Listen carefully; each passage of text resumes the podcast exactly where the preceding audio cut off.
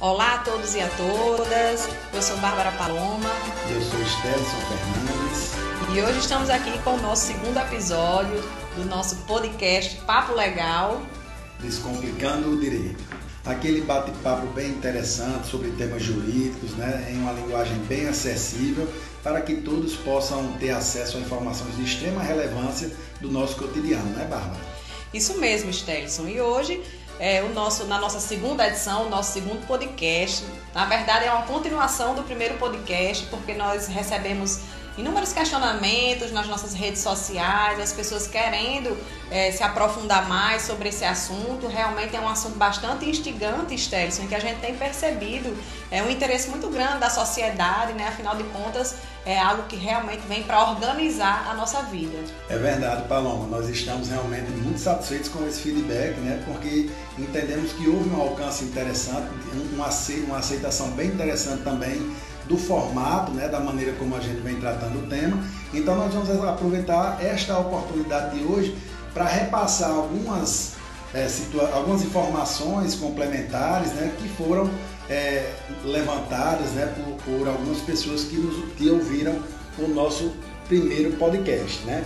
Então eu já vou começar passando aqui por um questionamento bem interessante. Né? É, como um advogado pode estar preparado para auxiliar gestores na formação de um arroba?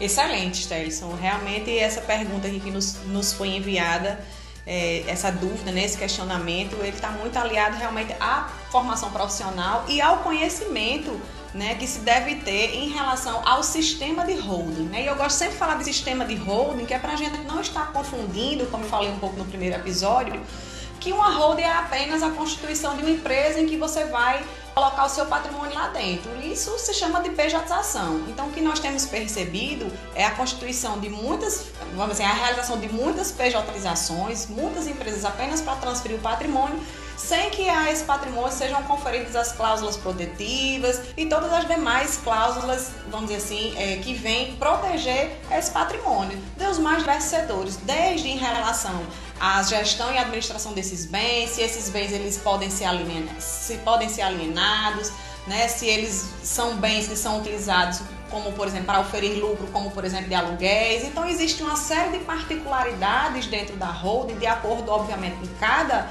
modelo familiar, com cada modelo de gestão, com cada modelo empresarial do perfil do cliente, é que isso vai gerir e a gente vai saber quais são as cláusulas que vão ser adequadas para esse sistema de holding. Que é importante ressaltar, Stelson, que a holding ela é como um DNA, não existe uma holding igual a outra, exatamente porque ela é moldada de acordo com as particularidades e as necessidades do perfil de cada pessoa. Então a gente não pode dizer que que a gente vai constituir uma holding ou só jogar o patrimônio lá dentro. Tem que ter atenção para todos esses cuidados. Por isso que é muito importante é, ter o conhecimento aprofundado de como funciona esse sistema. É verdade, Paloma. E assim, essa atenção é, é, nos traz um alerta, né? Porque infelizmente muitas vezes essas falhas né, ou esses equívocos na hora da concepção de uma holding que deveria estar amparada com todos os as cláusulas protetivas legais, eles só aparecem em um momento extremo.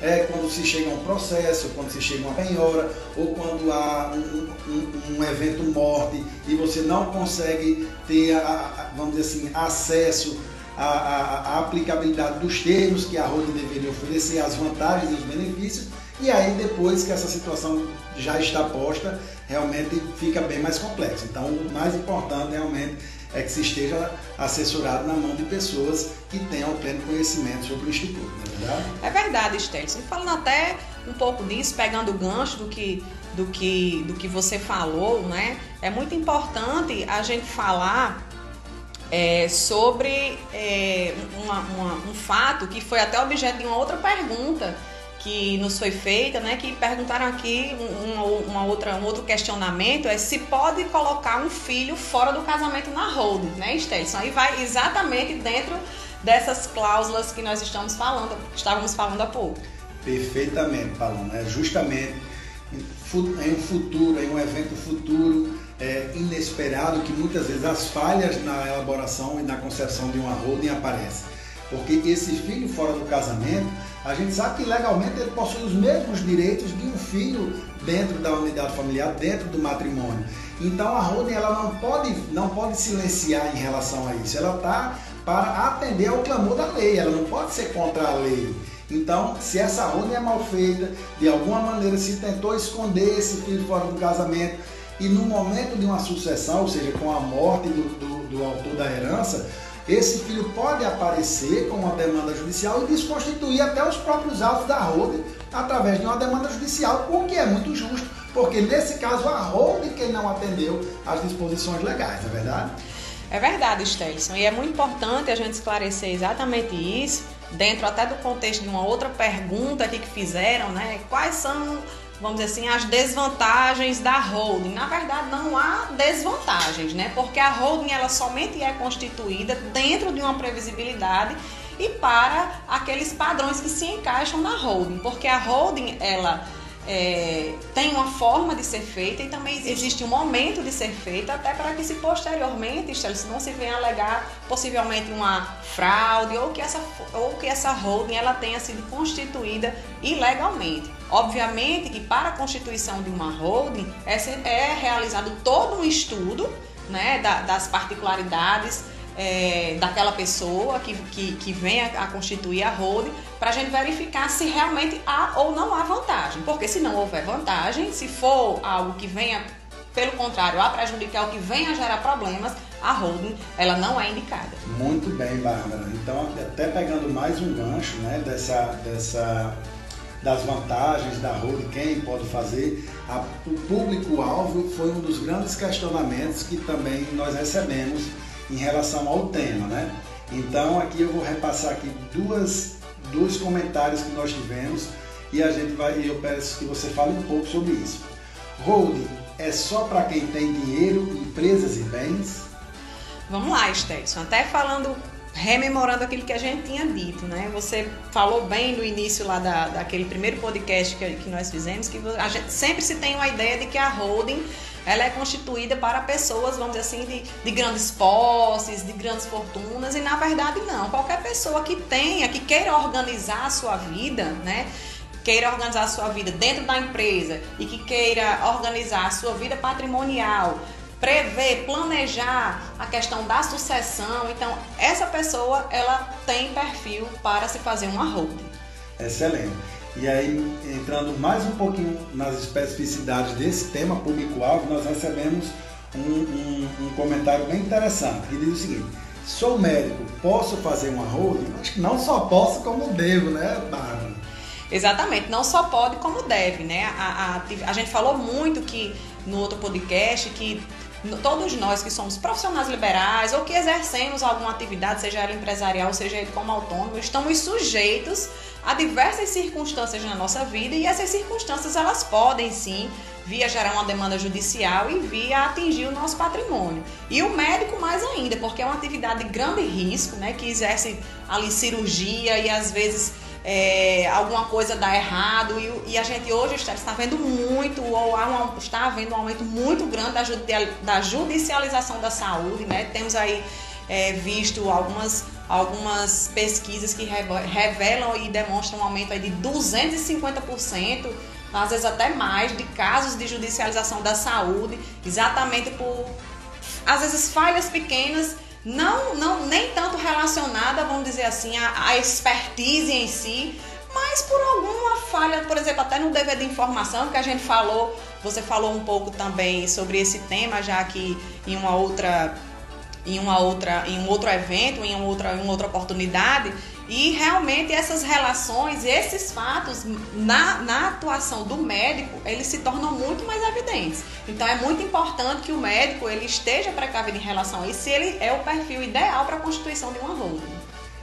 Excelente, Bárbara. E é importante a gente falar sobre a questão da judicialização da saúde, que ela não se dá, muitas vezes, como você falou, não é pelo aspecto técnico, não é que aquele médico não tinha a, a, a expertise para aquele procedimento, só que o procedimento médico ele é um ato muito complexo, que envolve o paciente, envolve o médico, envolve outros profissionais da área médica que entram na sala de cirurgia, envolve a estrutura do centro cirúrgico. Então, em qualquer desses ambientes, pode acontecer uma falha, né? Porque, a, como você falou, a medicina ela, ela é, é, é, uma atividade que ela possui riscos inerentes à sua própria natureza. Então, você tentar resguardar o seu patrimônio não quer dizer que, que, que você está fazendo isso porque você não trabalha corretamente, porque os riscos, né, eles acontecem. E, sobretudo, nessa questão do, da judicialização da saúde em relação à holding médica, é bem interessante a gente lembrar que muitos desses médicos eles se associam né, para atender a determinados contratos, eles estão ali, muitas vezes formam grupos, empresas para ter um atendimento melhor à sua clientela, um plano de saúde, etc.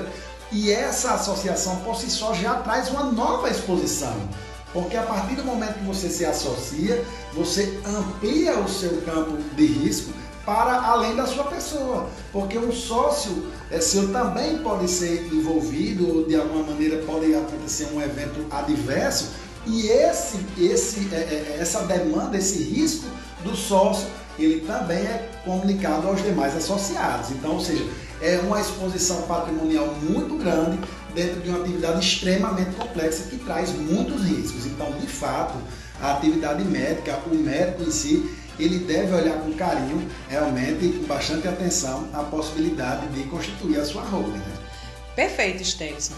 É, e é, para a gente finalizar o nosso podcast de hoje, surgiu aqui uma última, um último questionamento. Entre os vários, a gente selecionou aqui alguns porque realmente fica inviável a gente responder a tantos para não ficar tão extenso. Mas esse, esse eu achei muito interessante, né? É, e é importante sempre a gente frisar esse aspecto é, da relação entre a holding e o processo de inventário. Excelente, um, um excelente é, é comentário também que a gente nos dá a oportunidade de enfatizar é, esse, essa relevante é, é, vantagem de uma holding, que é o planejamento sucessório. Esse planejamento sucessório ele vai evitar que a, que a, a, herança, a sucessão patrimonial, ela ocorra exclusivamente por um inventário. Né? O inventário nós sabemos que é um, um, um procedimento jurídico extremamente complexo, extremamente caro e muito demorado. Né? Isso aí pode trazer um prejuízo inimaginável ao patrimônio que muitas vezes, antes de ser herdado, antes de ser feita a partilha, já se perdeu boa parte desse patrimônio em virtude das complexidades é, é, que o inventário enfrenta, não é verdade?